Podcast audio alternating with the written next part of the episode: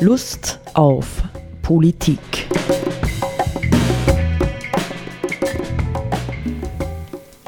Liebe Hörerinnen und Hörer des Freien Radios Freistadt, Sepp Kiesenhofer und Roland Steidl begrüßen Sie zu einer neuen Sendung Lust auf Politik. Äh, wir nehmen die Sendung auf am 22. Juli 2021. Ähm, ja, und sie hat ich möchte schon von Anfang an verraten, ja, sie hat ein klares Thema. Dieses Thema heißt Verlust der Biodiversität. Nicht? So würden wir es modern ausdrücken und letztendlich äh, kommen wir dann, nachdem ich einen Text äh, lesen möchte, ähm, der schon erheblich älter ist, kommen wir dann auf die aktuelle Situation in Österreich zurück. Der Text, den ich lesen möchte, ähm, stammt, ja, der ist über 100 Jahre alt eigentlich. Und ich möchte ihn verwenden, um einen Eindruck der Schäden ähm, zu erhalten, ja, die im Grunde genommen unsere moderne, technisch orientierte, wirtschaftlich, industriell orientierte Gesellschaft von Anbeginn begleiten. Der Text ist von Ludwig Klages, einem in seiner Zeit äh, sehr bekannten Philosophen. Er ist 1872 geboren und 1956 verstorben und ähm, war zur Zeit zu seiner Zeit tatsächlich eine gewichtige Stimme im, wenn man so will, Konzert des Geistes. Ähm, ich sage dann noch ein bisschen was am Ende, ähm, wie, wo dieser Text ähm, einzuordnen ist und äh, wo er im wahrsten Sinn des Wortes verortet ist. Aber zunächst einmal der Text. Jede Zeit, sagt Klages, und zumal die unsere, hat ihre Schlagworte, mit denen sie ihre Tendenzen gleich wie mit Trommelwirbeln verlautbart die Stimme des Zweifels in den Reihen ihrer Anhänger betäubend und aus den Unparteiischen immer neue Züge um ihre Fahne scharend. Die drei stärksten der heutigen lauten Fortschritt, Kultur und Persönlichkeit. So jedoch, dass der Fortschrittsgedanke als allein der Gegenwart eigentümlich die beiden anderen trägt und ihnen im herrschenden Denken die charakteristische Farbe leiht.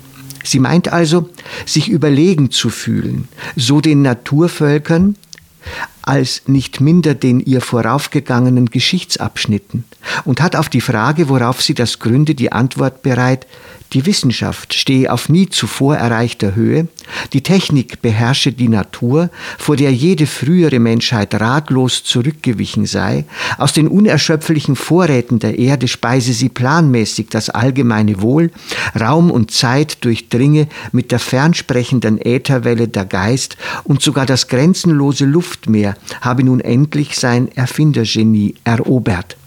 Nicht für überzeugte Bekenner dieses Glaubens, die mit ihm sterben werden, wohl aber für ein jüngeres Geschlecht, das noch fragt, wollen wir versuchen, wenigstens an einer Stelle den Schleier zu lüften und die bedrohliche Selbsttäuschung aufzudecken, die er verhüllt. Auch wem die furchtbaren Folgen noch fremd geblieben, die der Leitgedanke des Fortschritts gezeitigt hat, müsste angesichts jener Gründe stutzig werden. Dem antiken Hellenen war höchst erwünschtes die Kalokagatie, das ist die innere und äußere Menschenschönheit, die er im Bilde der Olympia sah. Dem Mittelalter das Heil der Seele, worunter es die geistige Erhebung zu Gott verstand. Dem goethischen Menschen die Vollkommenheit der Haltung, die Meisterschaft im Wechsel der Geschicke und, wie verschieden solche Ziele, wir verstehen ohne weiteres das tiefe Glück in der Erreichung eines jeden. Worauf aber der Fortschrittler stolz ist, sind bloße Erfolge, sind Machtzuwachse der Menschheit, die er gedankenlos mit Wertzuwachsen verwechselt, und wir müssen bezweifeln, ob er ein Glück zu würdigen fähig sei und nicht vielmehr nur die leere Befriedigung kenne, die das Bewusstsein der Herrschaft gibt. Macht allein ist ja blind gegen alle Werte, blind gegen Wahrheit und Recht und, wo sie diese noch zulassen muss, ganz gewiss blind gegen Schönheit und Leben. Wir knüpfen bei unserer Gegenrechnung an Wohlbekanntes an. Die Höhe der Wissenschaft sei zugegeben, wie wenig sie auch vor jeder Anfechtung sicher ist. Die der Technik steht außer Zweifel. Was aber sind davon die Früchte, nach denen wir gemäß einem weisen Bibelwort den Wert alles menschlichen Tuns ermessen sollen? Beginnen wir mit solchen Erscheinungsformen des Lebens, deren Lebendigkeit niemals bestritten wurde, mit den Pflanzen und Tieren. Die alten Völker träumten von einem verlorenen goldenen Zeitalter oder Paradiese, wo der Löwe friedlich mit dem Lamm, die Schlange als prophetischer Schutzgeist mit dem Menschen hauste. Das sind so ganz nicht die Träume gewesen, wie es uns jene irrlehre Glauben macht, die aus der Natur immer nur eines herauslas, den schrankenlosen Kampf ums Dasein. Polarforscher erzählen uns von der furchtlosen Zutraulichkeit der Pinguine, Rentiere, Seelöwen, Robben, ja der Möwen beim ersten Erscheinen des Menschen. Pioniere der Tropen werden nicht müde, uns mit Erstaunen die Bilder kaum betretener Steppen zu entrollen, wo in friedlicher Gesellung durcheinander wimmeln Wildgänse, Kraniche, Ibisse, Flamingos, Reiher, Störche, Marabus, Giraffen, Zebras, Gnus, Antilopen, Gazellen. Von den eigentlichen Symbiosen vollends wissen wir, dass sie durch das ganze Tierreich und über die ganze Erde verbreitet sind. Wo aber der Fortschrittsmensch die Herrschaft antrat, deren er sich rühmt, hat er ringsumher Mord gesät und Grauen des Todes. Was blieb bei uns zum Beispiel von der Tierwelt Deutschlands? Bär und Wolf, Luchs und Wildkatze, Wiesent, Elch und Auerochs, Adler und Geier, Kranich und Falke, Schwan und Uhu waren zur Fabel geworden, ehe noch der moderne Vernichtungskrieg einsetzte. Der aber hat gründlicher aufgeräumt. Unter dem schwachsinnigsten aller Vorwände, dass unzählige Tierarten schädlich seien, hat er nahezu alles ausgerottet, was nicht Hase, Rebhuhn, Reh, Fasan und allenfalls noch Wildschwein heißt. Eber, Steinbock, Fuchs, Marder, Wiesel, Dachs und Otter, Tiere, an deren jedes die Legende uralte Erinnerungen knüpft, sind zusammengeschmolzen, wo nicht schon völlig dahin. Flussmöwe, Seeschwalbe, Kormoran, Taucher, Reiher, Eisvogel, Königsweih, Eule rücksichtsloser Verfolgung, die Robbenbänke der Ost- und Nordsee der Vertilgung preisgegeben. Man kennt mehr als 200 Namen deutscher Städte und Dörfer, die vom Biber stammen ein Beweis für die Ausbreitung des fleißigen Nagers in früheren Zeiten. Heute gibt es noch wenige Restkolonien in der Elbe zwischen Thurgau und Wittenberg, die auch schon verschwunden wäre ohne gesetzlichen Schutz. Und wer gewahrt nicht mit heimlicher Angst die von Jahr zu Jahr schnellere Abnahme unserer lieblichen Sänger, der Zugvögel? Noch vor knapp einem Menschenalter war selbst in den Städten zur Sommerszeit die blaue Luft vom Schwirren der Schwalben und Segler voll. Ein Laut, durch den die Ferne und aller Wandertrieb zu ziehen scheint. Damals zählte man in einem Vorort Münchens an 300 bewohnte Nester. Heute sind es noch vier oder fünf. Sogar auf dem Lande ist es unheimlich still geworden und es schlagen auch nicht mehr wie an jedem taufrischen Morgen in den jubelnden Dichtungen Eichendorfs unzählige Lerchen. Und so weiter. Nicht? Er geht es ganz, ganz viele Tier- und Pflanzenarten im Verfolgen äh, durch.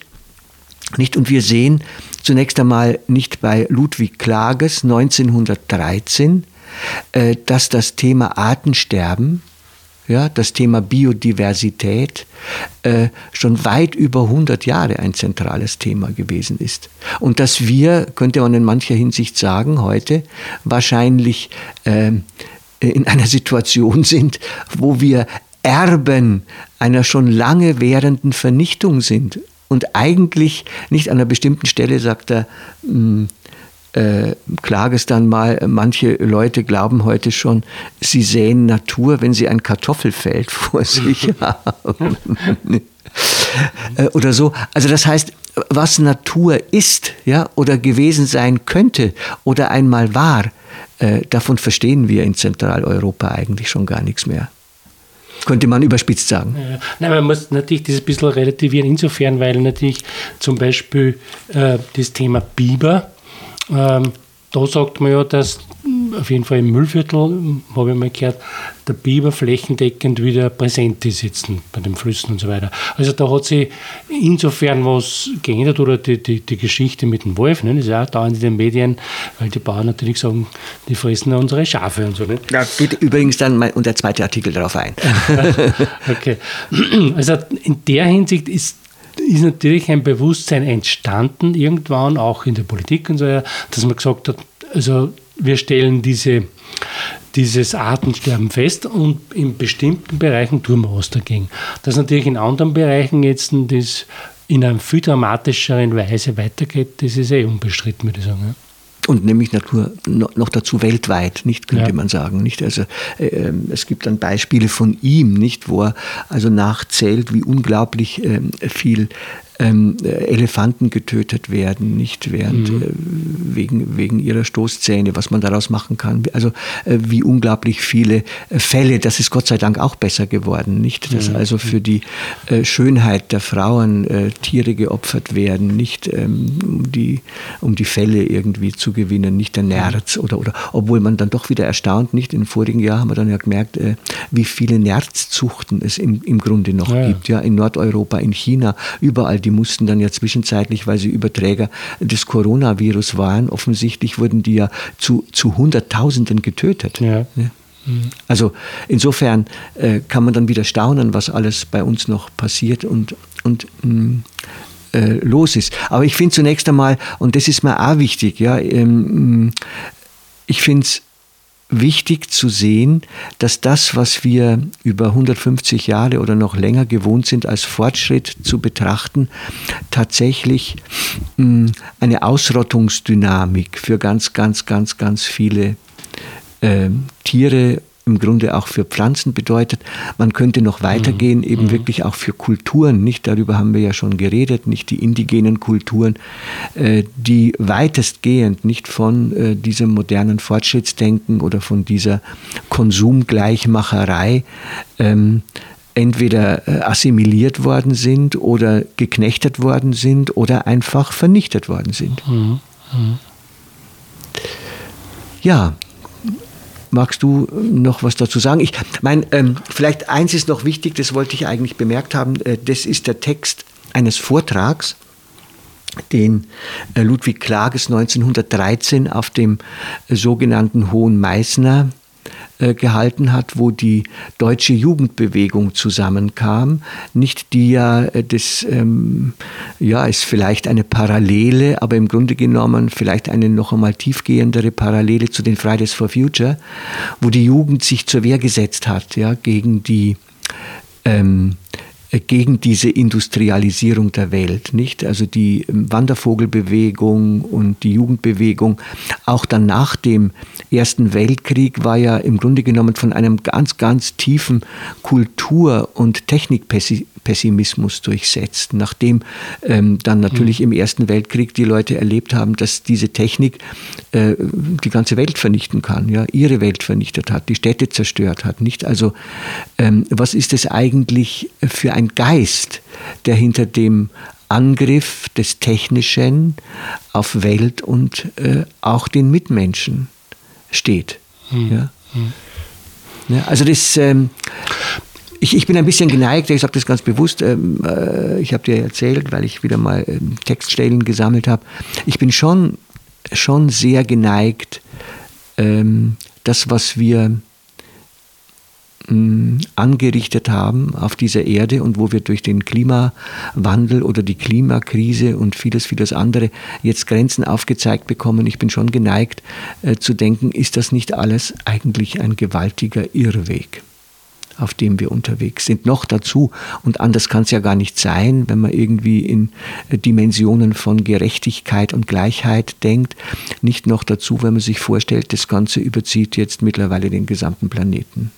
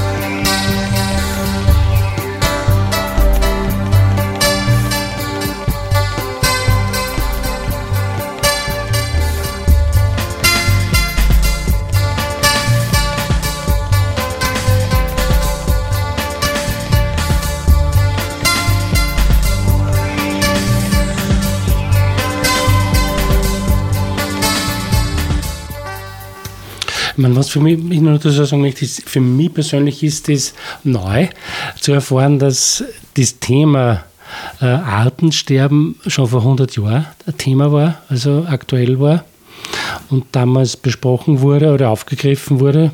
Ich weiß jetzt nicht, wie weit, wie, wie breit diese Bewegung oder ja, diese, dieses Thema war in der, in der Öffentlichkeit. Das zweite ist die Frage, ähm, das Thema Kultur, weil sozusagen die, die Opposition Natur gegen Kultur, das damals offenbar gegeben hat, also wo man den, das, das Recht der Natur gegen den Einfluss der Kultur verteidigt hat quasi, das ist ja eigentlich schon wiederum anders heute, weil, weil aus meiner Sicht äh, Kultur, der Wert der Kultur jetzt da im, im, im künstlerischen Sinne, ja, der ist ja, soweit ich das wahrnehme, unbestritten im Moment, also in, in unserer Zeit.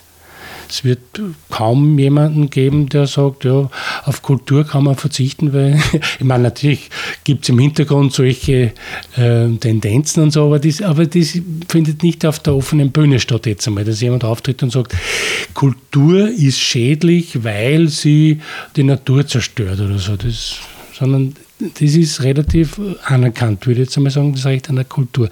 Vielleicht kann man das auch. Naja, wobei ich aber jetzt meine, so wie hier der Begriff Kultur verwendet wird, ähm, äh, ist das nicht eingeengt, nicht auf die künstlerischen und sonstigen kreativen Bereiche, sondern es ist eben tatsächlich die Entgegensetzung zur Natur. Also das, was der Mensch äh, sich an Lebensraum selbst gestaltet und erschafft. Nicht? Das mhm, ist Kultur. Mhm. Nicht? Mhm. Das würde ich nicht sagen. Das ist ein anderer Begriff. Ist ein anderer Begriff. Genau, ja.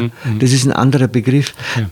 Aber insofern hm, ähm, ist es schon wieder spannend, weil du sagst, das hättest du nicht gedacht, dass das damals äh, schon so stark war. Wahrscheinlich ist es damals, weil es so radikal vor sich ging. Nicht und die Menschen erlebt haben, wie im Grunde genommen die Natur gegenüber dieser ähm, technisierten, industrialisierten Kultur zurückgedrängt wurde. Das war wahrscheinlich wirklich für sie noch viel intensiver erlebbar als für uns, weil wir ja heute, ne, selbst wenn du mit Recht sagst, einiges haben wir wiedergewonnen, nicht? Ähm, aber wir leben trotz allem im Vergleich mit den Leuten um 1900 in einer mega reduzierten Natur.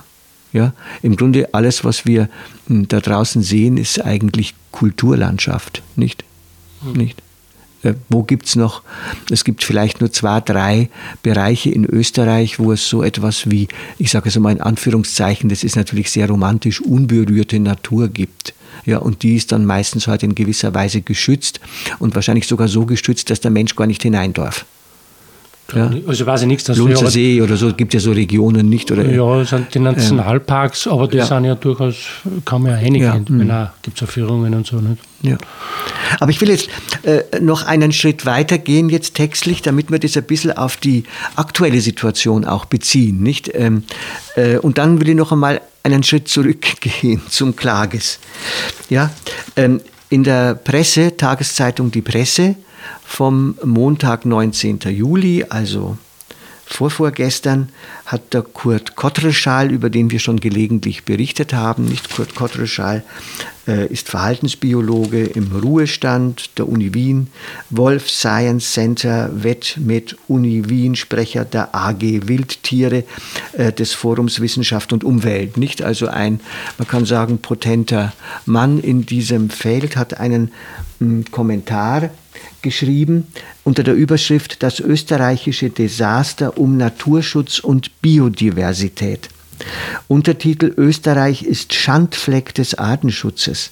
Mehr als 80 Prozent der Lebensräume sind in schlechtem Zustand. Und dann schreibt er, die hier am 25. Mai kommentierte Kritik des Rechnungshofes an den heimischen Nationalparks ist bloß Spitze des Eisbergs.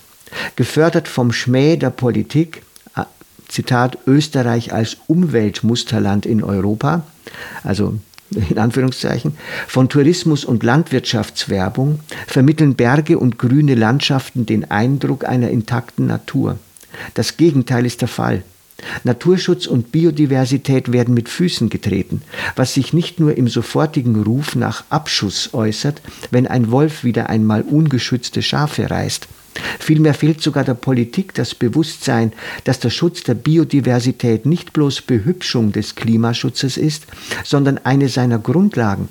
So etwa sind unsere ökologisch prekären Wirtschaftswälder wieder in einen naturnahen Zustand zu überführen, nicht nur wegen des Artenschutzes, sondern um genügend CO2 binden zu können.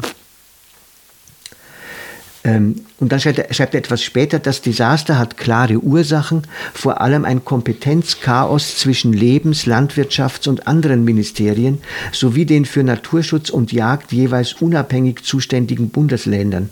Den vielen schönen Strategiepapieren fehlen die Aktionspläne mit überprüfbaren und verbindlichen Zielen wie in vielen anderen Ländern Standard. Daher funktioniert der Schutz von Biodiversität und Natur hierzulande so gut wie gar nicht. Die politisch gegängelten Naturschutzabteilungen der Länder betreiben vielfach Naturschutzverhinderung und Lebensräume und Arten werden weiterhin in rasendem Tempo vernichtet. Dabei wären wir gemäß der verbindlichen EU-Biodiversitätsstrategie verpflichtet, bis 2030 30 Prozent der Landesfläche unter Schutz zu stellen, 10 Prozent unter strengen Schutz. In der Praxis sind wir aber meilenweit davon entfernt.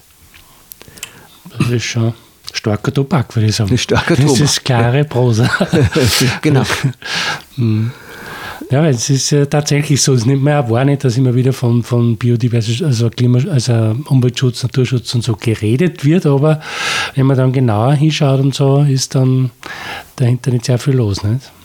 Es sind Lippenbekenntnisse, ja. nicht Lippenbekenntnisse, genau. ähm, die wir wiederfinden. Wir haben es beide ja schon geteilt heute, nicht in diesen äh, sehr prekären Worten äh, dieses jungen Mannes, der sich gerne Bundeskanzler nennen lässt, nicht wenn er sagt, also ähm, die äh, Klimaschutzstrategie und alles, was damit zusammenhängt, ist vorrangig eine Herausforderung für Innovation und Technik oder technische Innovation könnten wir gleich sagen und nicht dies, dass man irgendwie Mobilitätskonzepte verändern müsste oder sonst was. Nicht? Da mhm. ging es um diese, wie heißt die Straße B18 oder irgendwas in S Vorarlberg S18, oder ja. S18, mhm. nicht? Der Schnellstraße. Ne? Also wir, wir spüren, äh, dass tatsächlich äh, innerhalb unserer Gesellschaft ähm, einerseits ja, eine Verlogenheit da ist, eine gewaltige Verlogenheit, ja, die sich schöner Begriffe äh, brüstet, hinter der aber keine Realität steht. Ja, und auf der anderen Seite,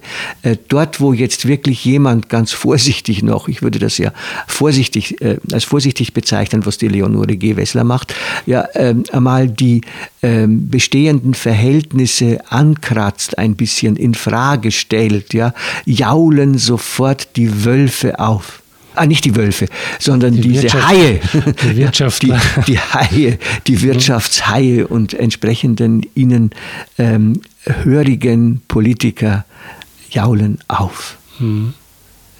Und man, es ist eh, wie das in dem Artikel vom Gottroschall formuliert ist, der springende Punkt politisch ist natürlich, ähm, also irgendwelche Reden sind ja schnell gehalten und, und Botschaften abgesondert. Aber der springende Punkt ist ja tatsächlich, wird dies dann in überprüfbare, konkrete politische Entscheidungen weitergeführt. Und, und in, in Regeln, die dann auch evaluiert werden und so weiter, wird das eingehalten. Äh, das ist der springende Punkt. Und offenbar bleibt es bei den schönen Reden und, und Lippenbekenntnissen und das Gegenteil wird getan. Nicht? Und dazu kommt natürlich, ich meine, das ist die Grundvoraussetzung, es ist natürlich offensichtlich, dass die größere Regierungspartei diesbezüglich eigentlich überhaupt keinen also die, die, die momentanen repräsentativen Vertreter und keine Kompetenz mitbringen. Die haben überhaupt keine Kompetenz Null. in dem Bereich. Ja. Ja. ja, und dazu kommt, ich glaube, dass natürlich viele Leute keine Kompetenz haben, nicht? Weil wir äh, äh, haben halt immer das Gefühl, das, was wir sehen und was erleben, das ist das Selbstverständliche, nicht? Das ist das Gegebene. Und wenn du da hier bei mir aus dem Fenster schaust, da hinauf den Hügel, hast du das Gefühl, ja, das ist ein Acker und die Wiesen und sowas ist auch schön und dahinter der Wald und so. Es ist alles grün, ja. Das heißt, die Natur ist doch da, die die Natur ist intakt. Was wollen die depperten Umweltschützer denn überhaupt mhm. nicht? Und wer kann heute von uns, ich kann es auch nicht, ja, weiß nicht, ob du es kannst, vielleicht besser als ich, wer kann noch Vogelstimmen unterscheiden? Sodass man, ja, wer kann noch ähm, Vogelarten bestimmen? Ja, wer kann, wer kann? Und das trifft ja für viele, viele Tiere zu. Nicht, das, es rührt sich was, du gehst in der Natur spazieren, ach, schau, Reh, nicht oder so. Und dann Hasen hast du auch noch gesehen, ist doch alles in Ordnung. Mhm. Nicht? Also, dass äh, wir schon mit einer extremen Reduktion leben, sowohl was die Arten anlangt, als auch die jeweiligen Zahlen ja, in den verschiedenen Arten. Äh, das wird oft nicht berücksichtigt. Ja, ja. Und ähm, die ähm, äh, herrschende Politik hat es ja meistens äh, mehr mit Investitionen und Sparmaßnahmen umgekehrt und sonstigem zu tun, äh, als tatsächlich mit einer äh, genuinen Wahrnehmung der Wirklichkeit, so wie sie ist. Ja.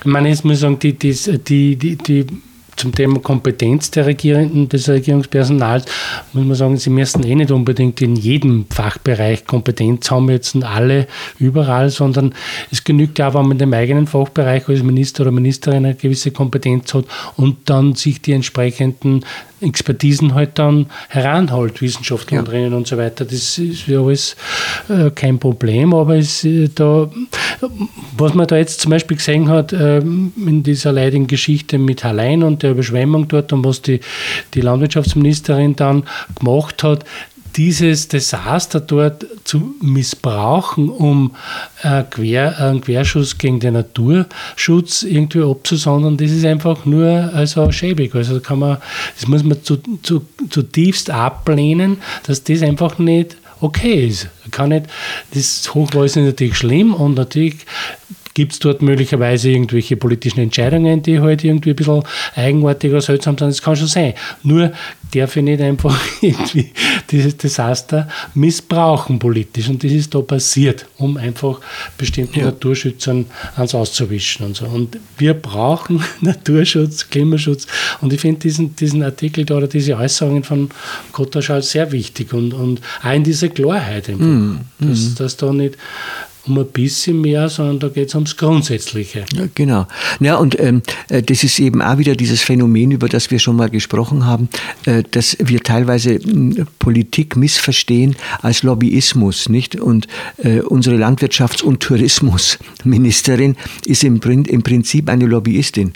Deswegen wäre ich dafür, dass Kurt Kottreschall Landwirtschafts- und Tourismusminister wird, weil der könnte unter Umständen den Wildwuchs, ja, und diese permanente permanenten ähm, äh, Interessen, ja, die massiv vorgetragen werden der Tourismusindustrie und auch der äh, technisierten Landwirtschaft vielleicht ein bisschen eindämmen. Mhm.